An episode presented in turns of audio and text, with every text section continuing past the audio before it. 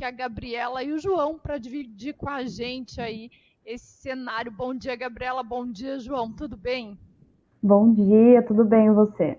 Tudo bem, Bom gente. dia, tudo bem. Conta um pouquinho quem são vocês, como é que vocês chegaram até aqui, para quem nos assiste conhecer vocês também. Bom, é, posso começar, João? Claro, fica à vontade. Legal. Bom, é, eu tenho 26 anos, uh, atuo hoje como mentora, palestrante é, para empresas de pequeno porte startups, trabalho para Ace Startups também como Innovation Leader em um squad. É, já mentorei mais de 50 empresas, é, já acelerei cinco startups, já franquei uma startup em três meses, já fui gerente de uma startup, enfim, já fiz um pouquinho de coisa aí nesse ecossistema, já fiz ele girar um pouquinho. Que legal. E você, João? Então, é, eu sou o João Bayer, eu sou hoje CRO e sócio da Sales Hackers.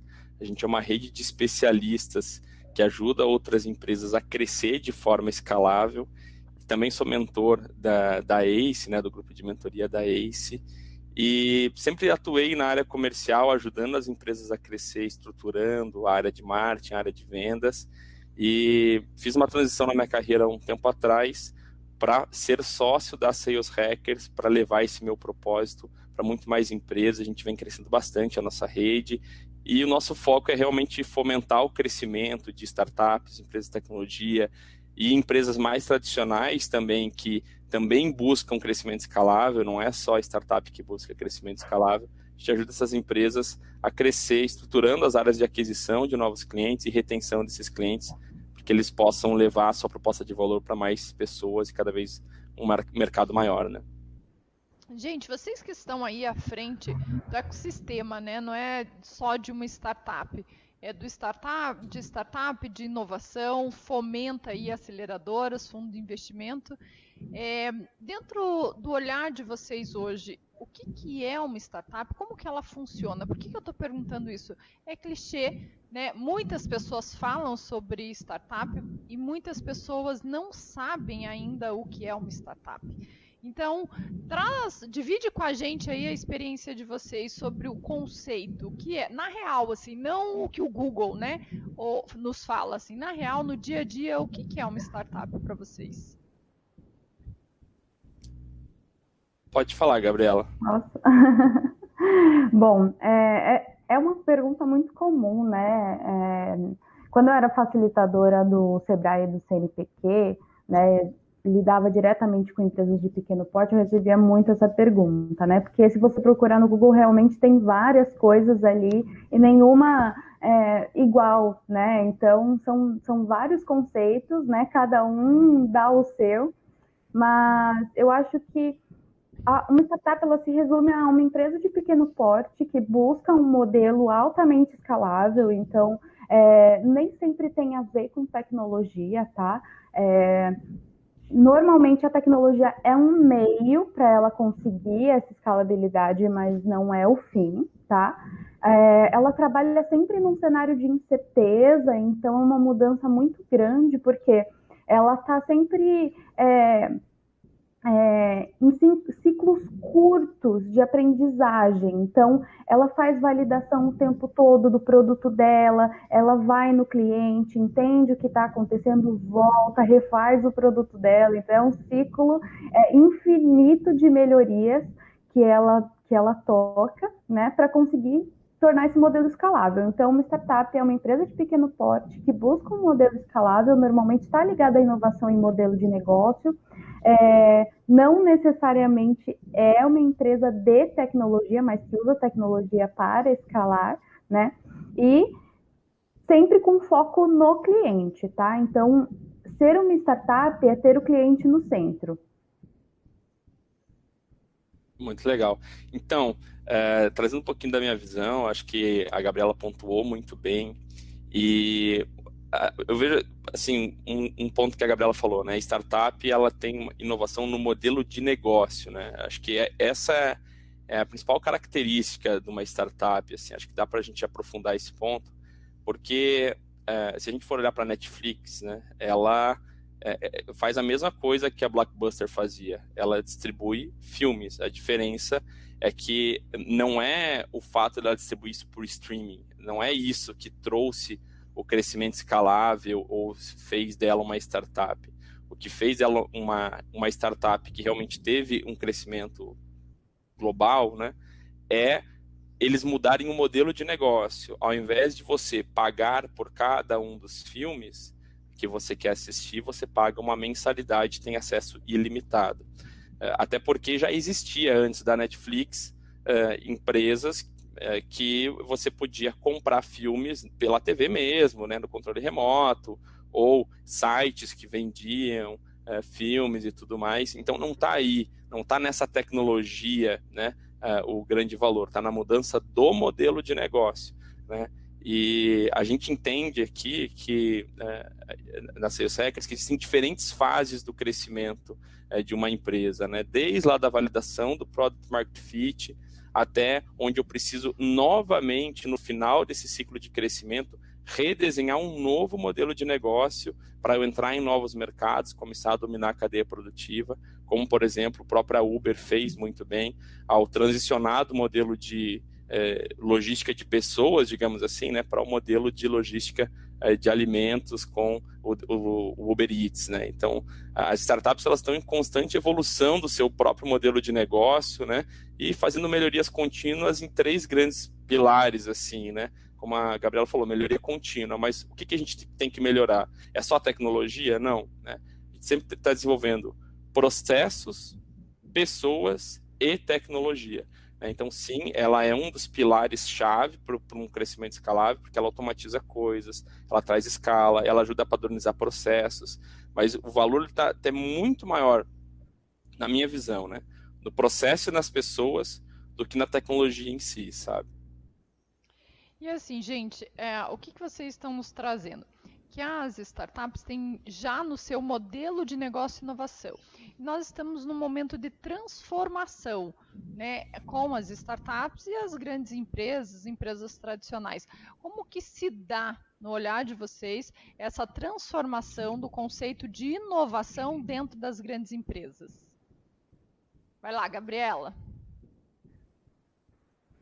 Transformação do conceito de inovação em grandes empresas. Olha, é, a inovação, eu, eu, costumo dizer que ela é igual ao céu, assim, é, todo mundo quer ir para lá um dia, mas ninguém quer ir primeiro, né? É, o que que acontece?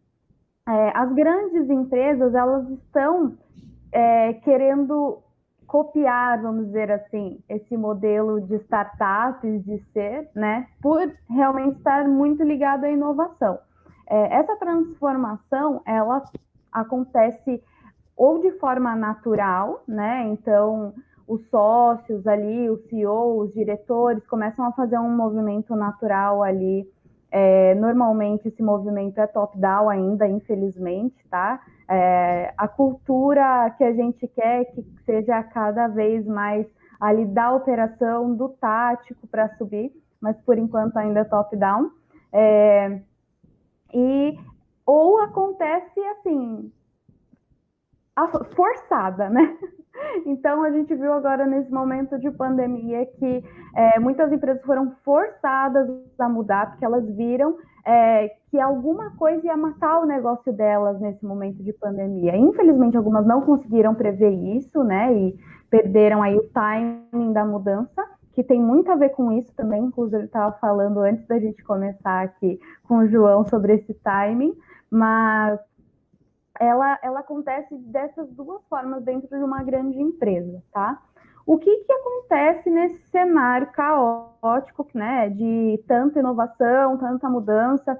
É, a, a, empresa ela começa a se aproximar mais do ecossistema de inovação, né? Então ela começa a sondar o terreno, entender o que, que as startups já estão fazendo que ela pode agregar para o dela. Então, trazer startups para dentro, fazer uma parceria, né, investir nessas startups, é, tornar-se, às vezes, uma incubadora. Então, é, o movimento normalmente ele começa assim, devagar, e aí depois a empresa começa realmente é, trazer com mais força, tá? Essa questão da inovação.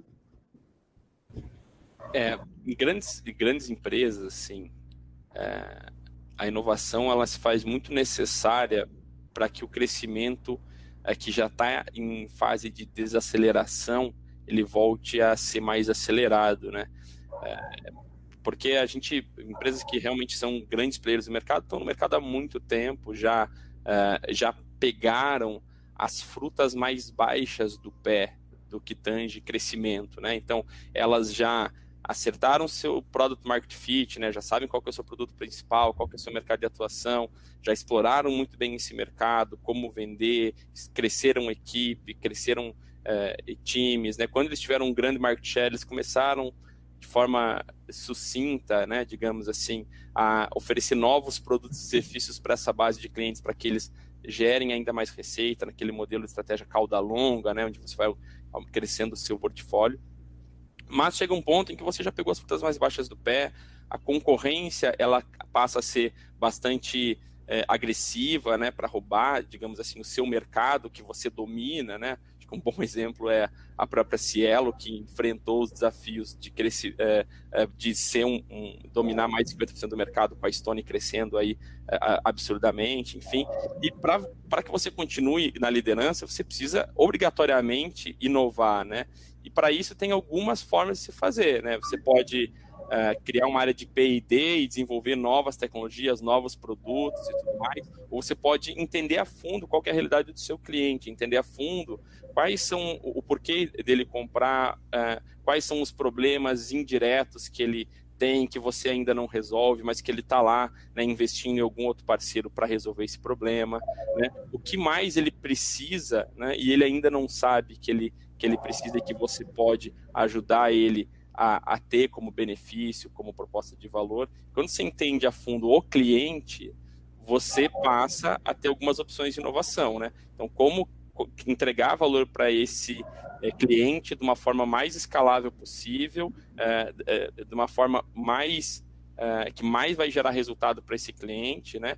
É, e, e, da forma mais eficiente, mais barata. O pessoal não fala muito, mas crescimento escalável tem muito a ver com eficiência, que é um princípio que sempre existiu. Né? Não existe crescimento escalável com ineficiência. Né? Você não tem como replicar um modelo de negócio que a conta não fecha. Né? Então, você precisa de eficiência para o crescimento. Né?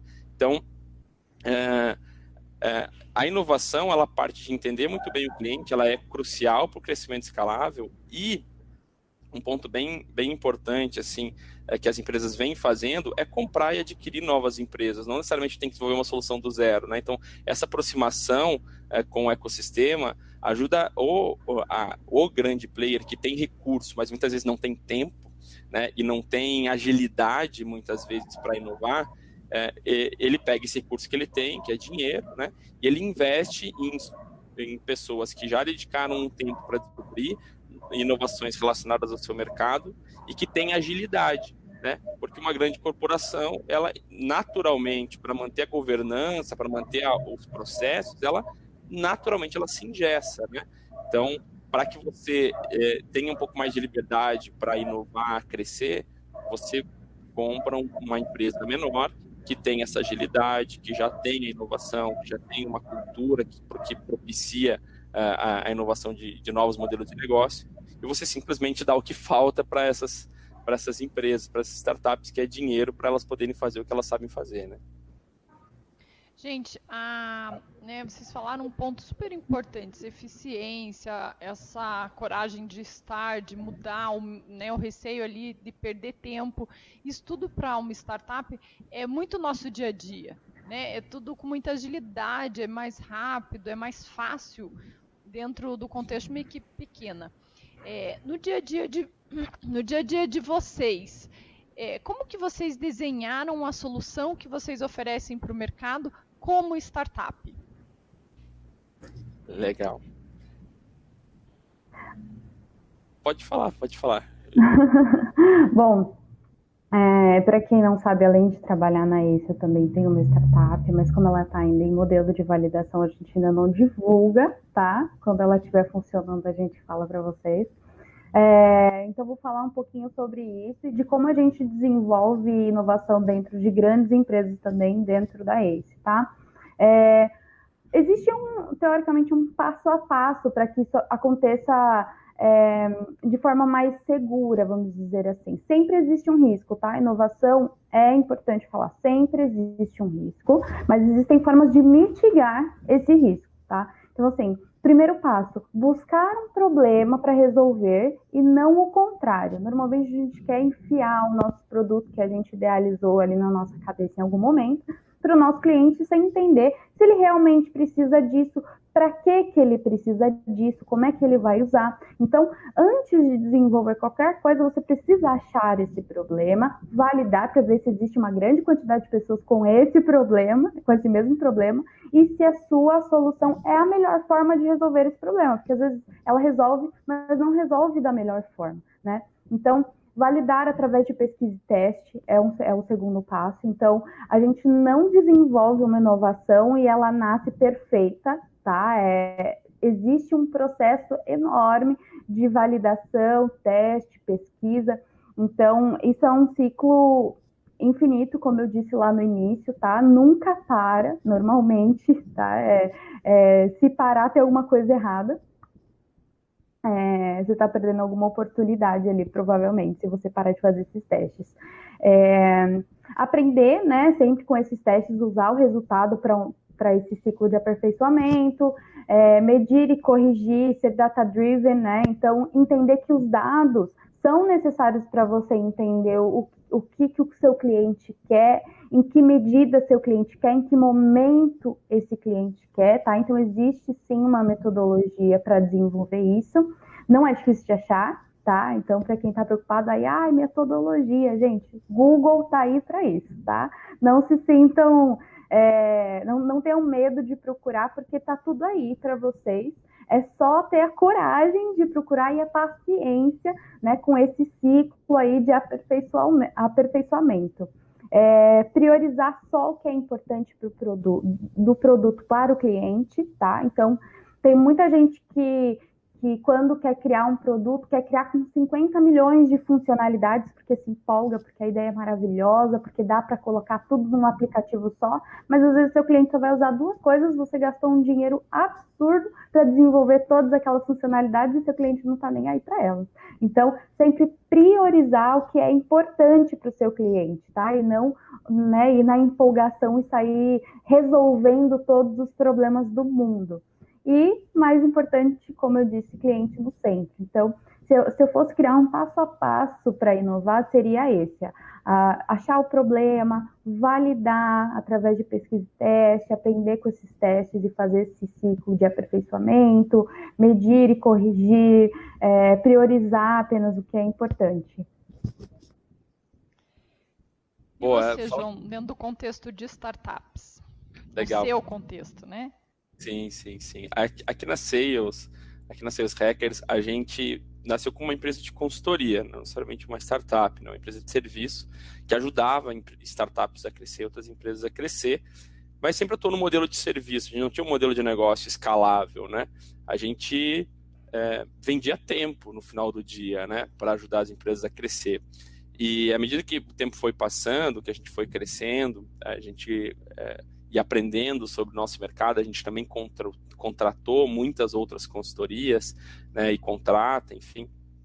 E a gente começou a perceber alguns problemas que, é, que existiam para quem? Para mim, como cliente, enquanto é, quando contratava consultorias, e também para é, os meus clientes, muitas vezes, né, que eram é, desafios de, ah, eu entendo, por exemplo, qual que é a sua dor no início, para fazer uma proposta, quando eu entro para de fato ajudar, colocar a mão na massa, gerar transformação, se descobre que o problema é muito maior. Né? E aí você já tem ali um orçamento, um escopo de trabalho e você fica meio engessado uh, e precisa readequar. A gente não gostava disso quando como cliente também, uh, a gente não gostava de, oferecer essa experiência para os clientes, por isso que a gente uh, muitas vezes entregava muito mais do que a gente havia combinado para que o cliente tivesse sucesso. Mas a gente precisava redesenhar o modelo, era um modelo que não era eficiente, né? E foi exatamente isso que a gente fez, já faz um bom tempo, onde a gente redesenhou com base nessas premissas de desafio do cliente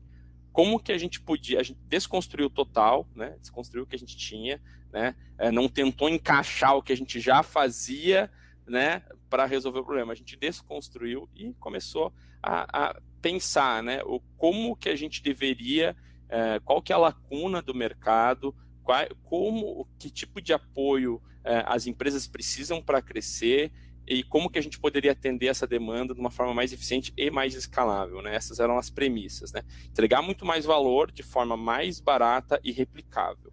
Então, foi aí que a gente analisou muito bem, entendeu que é, as empresas elas precisam de alguém para contar, alguém que tem um grande know-how nas áreas de crescimento, né, na área de aquisição de novos clientes, na área de retenção de clientes, estruturação de áreas comerciais, estruturação de áreas de sucesso do cliente, enfim, elas precisavam desse know-how e elas precisavam de alguém para contar, né? Porque a empresa é muito dinâmica, ela surge muitos desafios, enfim, ela precisava de alguém para poder delegar, digamos assim, é, ações estratégicas de melhoria, implementação de melhorias. E o que a gente fez foi é, pivotar isso, né? É, mudar a entrega dos nossos projetos dentro de casa, já nessa nova metodologia, começou a analisar como que é, essa nova metodologia estava impactando nos indicadores de sucesso dos projetos que a gente media, eles claramente é, aumentaram bastante a percepção de satisfação, os resultados gerados e tudo mais. E quando a gente entendeu que de fato a gente tinha um modelo muito que entregava muito mais valor e totalmente inovador no mercado, a gente focou muito em como que a gente vai distribuir isso com alta qualidade, porque o foco do nosso negócio é muito uh, muito próximo do empreendedor, muito próximo das empresas, né? Para realmente pegar pela mão, para poder fazer, né? Para sair é, da reunião com um plano de ação que a gente vai executar e não só ficar dizendo que o outro tem que fazer, enfim. Então, como que a gente vai replicar? Porque no final do dia eu ainda gasto tempo para entregar, né? É, e eu não quero automatizar isso com tecnologia, porque eu perco potência, eu, eu eu, entrego muito menos valor, né? Porque não é personalizado se eu colocar tudo num EAD, por exemplo, né? Eu não consigo fazer pelo outro. Mas como é que eu vou replicar? Uh, tem um negócio escalável, a gente já falou um pouco sobre isso, então não tem necessariamente a ver com tecnologia, ela ajuda, mas ela não é o necessariamente o caminho. Então a gente estruturou um modelo de franquia, um modelo onde a gente documentou absolutamente tudo da nossa metodologia, a, todo o nosso know-how a gente colocou em EAD, a gente é, tem ferramentas, frameworks que a gente tem já há muitos anos, e a gente estruturou isso tudo para que a gente possa ensinar profissionais que têm o perfil adequado, que já são qualificados, que já têm uma experiência no mercado, a como gerar esse valor para muito mais empresas do que somente ser um funcionário, um gestor comercial, que eu já fui por muitos anos e, e, atuo nessa área aqui na Sales Hackers, mas tem muita gente que quer levar esse propósito para muito mais empresas. Então a gente ensina essas pessoas para que elas possam é, ter o próprio negócio delas é, de crescimento, é, de ajudar as empresas a crescer, só que esse negócio delas ela precisava ser escalável. Né? E quando a gente atuava no modelo anterior de consultores parceiros, associados, eles também tinham uma certa limitação, né? porque eles tinham um número limitado de projetos para atender, eles estagnavam num potencial retorno e eles tinham é, é, essa limitação. Nesse novo modelo, eles conseguem crescer um negócio junto com a gente, onde eles podem ter pessoas, eles podem realmente é, ter escalabilidade, mesmo sendo uma empresa é, essencialmente de serviço, né? Então, a nossa inovação, ela foi muito pelas dores que a gente sentia. E todos os stakeholders, né? As dores que eu sentia como empresa, que o meu cliente sentia, que o meu parceiro consultor sentia, bom, como que a gente pode conciliar essas expectativas e ter um processo repetível que gera valor em todas a, toda a cadeia, toda a camada de forma eficiente e escalável. Daí a gente cunhou o que a gente chama de Growth as a Service, né, que é um serviço de assessoria para o crescimento escalável recorrente, né, onde a gente, é, o cliente ele pode contar com a gente ao longo de toda a jornada de crescimento escalável dele. Né. Muito legal, é bem o dia a dia, né? É bem a prática. E qual que é o momento, gente, que uma startup deixa de ser uma startup e passa a ser uma empresa? Existe esse momento? Quando que ele acontece? Existe um ponto para que, a startup alcance para fazer essa transição dentro do olhar de vocês? Como que funciona isso? Vai lá, Gabriela. Olha, tem muita empresa que as pessoas acham que é uma startup já não é mais uma startup, né? Eu vou pegar o exemplo que o João trouxe mais cedo, que é da Netflix. Ela já foi uma startup, né? Hoje ela já não é mais. Por quê?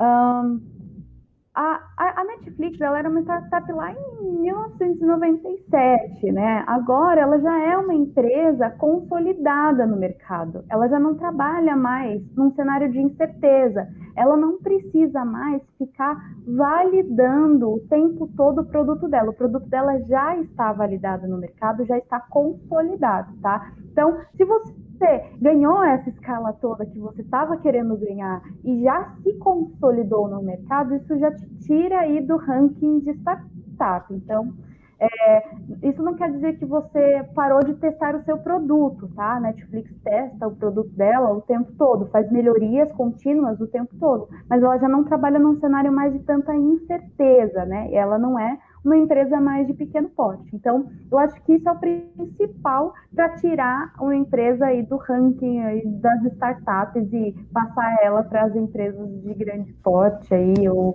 consolidadas no mercado.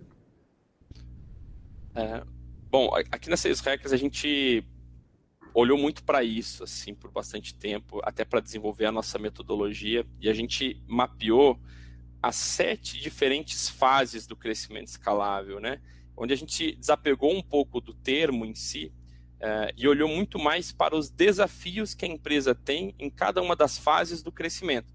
Dependendo dela ser de base tecnológica ou não, se ela ser uma startup, uma scale-up ou, uma corporate ou o que for, quais são os desafios que cada uma das empresas possuem ao longo da sua jornada de crescimento escalável. Né? A gente começou a mapear olhando para toda a nossa base de clientes e tudo mais, a gente teria o quê?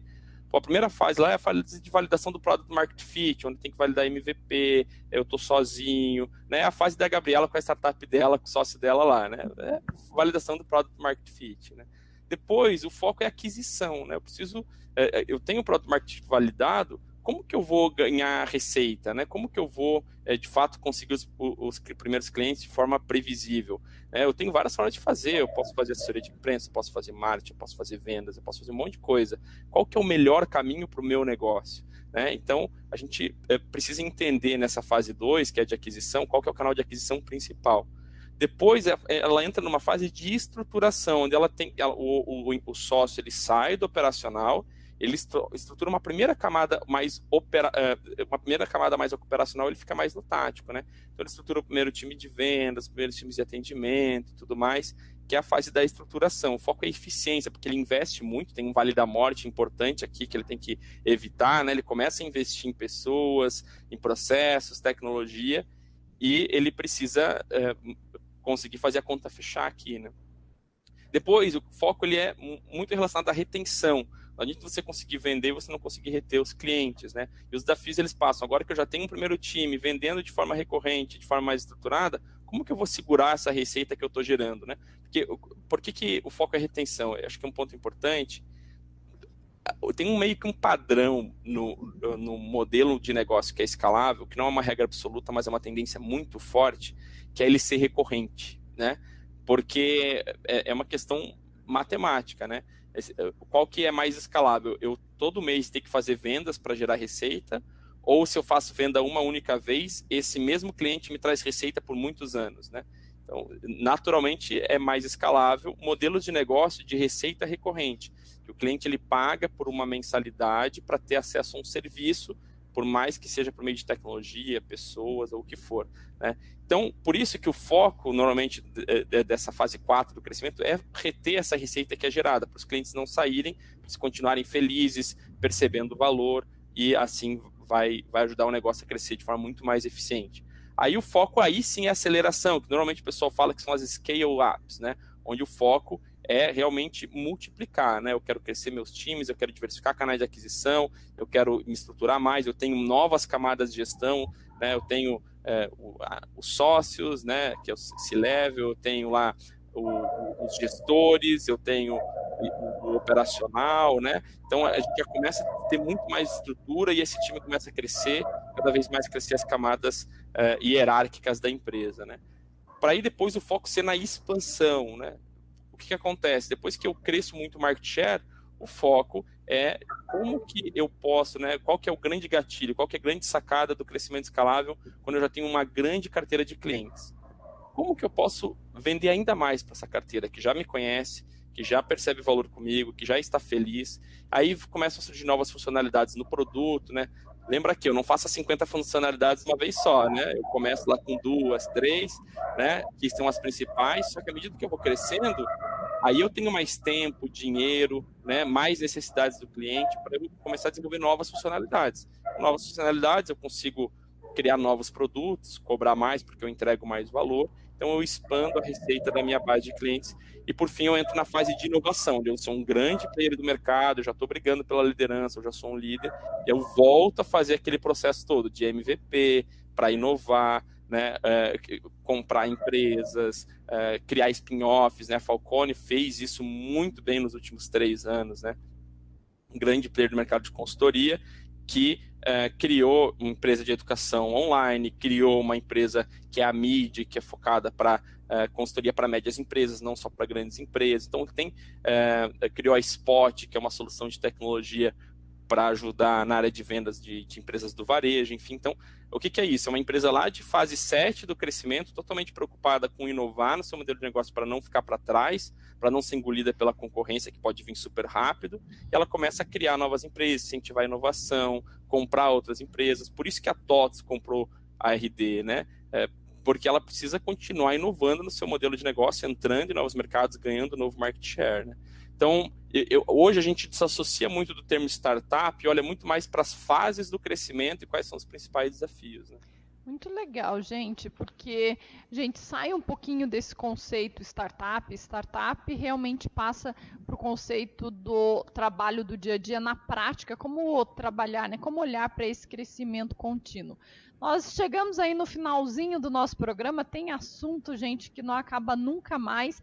Então, hum. vou pedir para vocês, só para nós encerrarmos de uma forma bem objetiva, como um, uma frase, uma palavra, o que, que vocês deixam aí para novos empreendedores que estão pensando em desenvolver suas startups?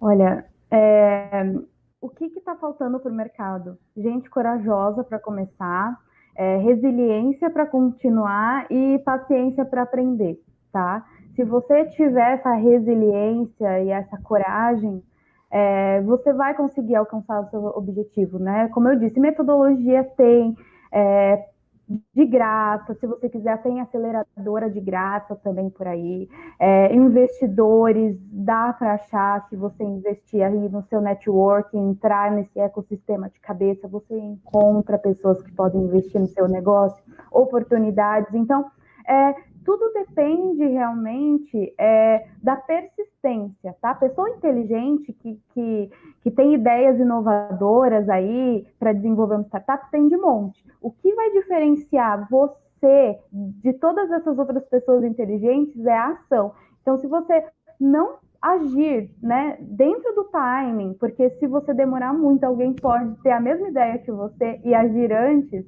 é, você vai perder essas oportunidades. Então, tem que entrar de cabeça mesmo, não tem jeito, dá trabalho, não é fácil, é um processo de aprendizagem contínua, por isso que eu falo muito que precisa ter paciência e resiliência, tá? Mas é só isso que está faltando no mercado. Muito legal. Boa. É, para quem está começando, assim, é, não dá para menosprezar algo que é muito falado e muitas vezes não é compreendido e, e assimilado para execução, que é o MVP, né? É, assim, se você quer, tem muita gente que quer inovar com tecnologia, com aplicativo, com, com software e tudo mais, e existe uma barreira relativamente grande de entrada para você conseguir entrar é, num mercado, né, validar o seu product market fit com alguma tecnologia isso acaba afastando muitas pessoas da inovação e do, do empreendedorismo. É, mas é, a gente não precisa depender da tecnologia para validar o, a proposta de valor e realmente começar a gerar receita com essa proposta de valor. A própria Exact, né, que é um grande é, player aqui do mercado de Santa Catarina, né, e que atua no Brasil, enfim, é, recebeu vários aportes e tudo mais, a Exact, a Exact Sales, o, o MVP deles foi uma planilha de Excel que faz o que a ferramenta, claro, fazia uma ou outra funcionalidade do que a ferramenta uh, deles fazem hoje, né? E que eles vendiam muito mais caro do que eles vendem o software hoje. Por quê?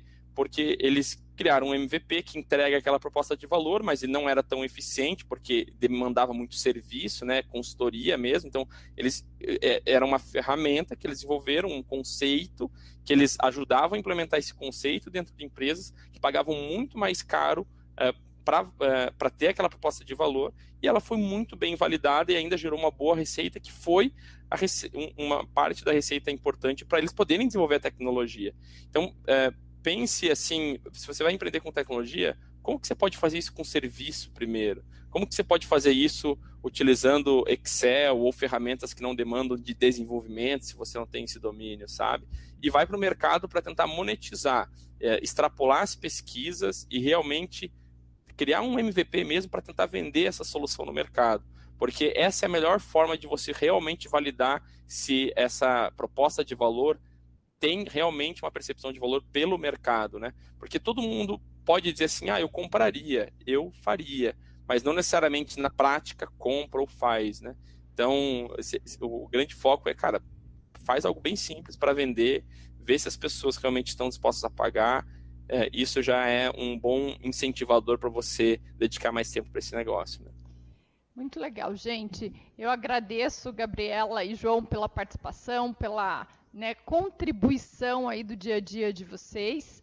E a gente fica por aqui desejando um ótimo final de semana e mais do que isso, que as pessoas tenham um pouquinho mais de coragem e conceitos aí para poder desenvolver um bom MVP e levar um bom resultado para o mercado.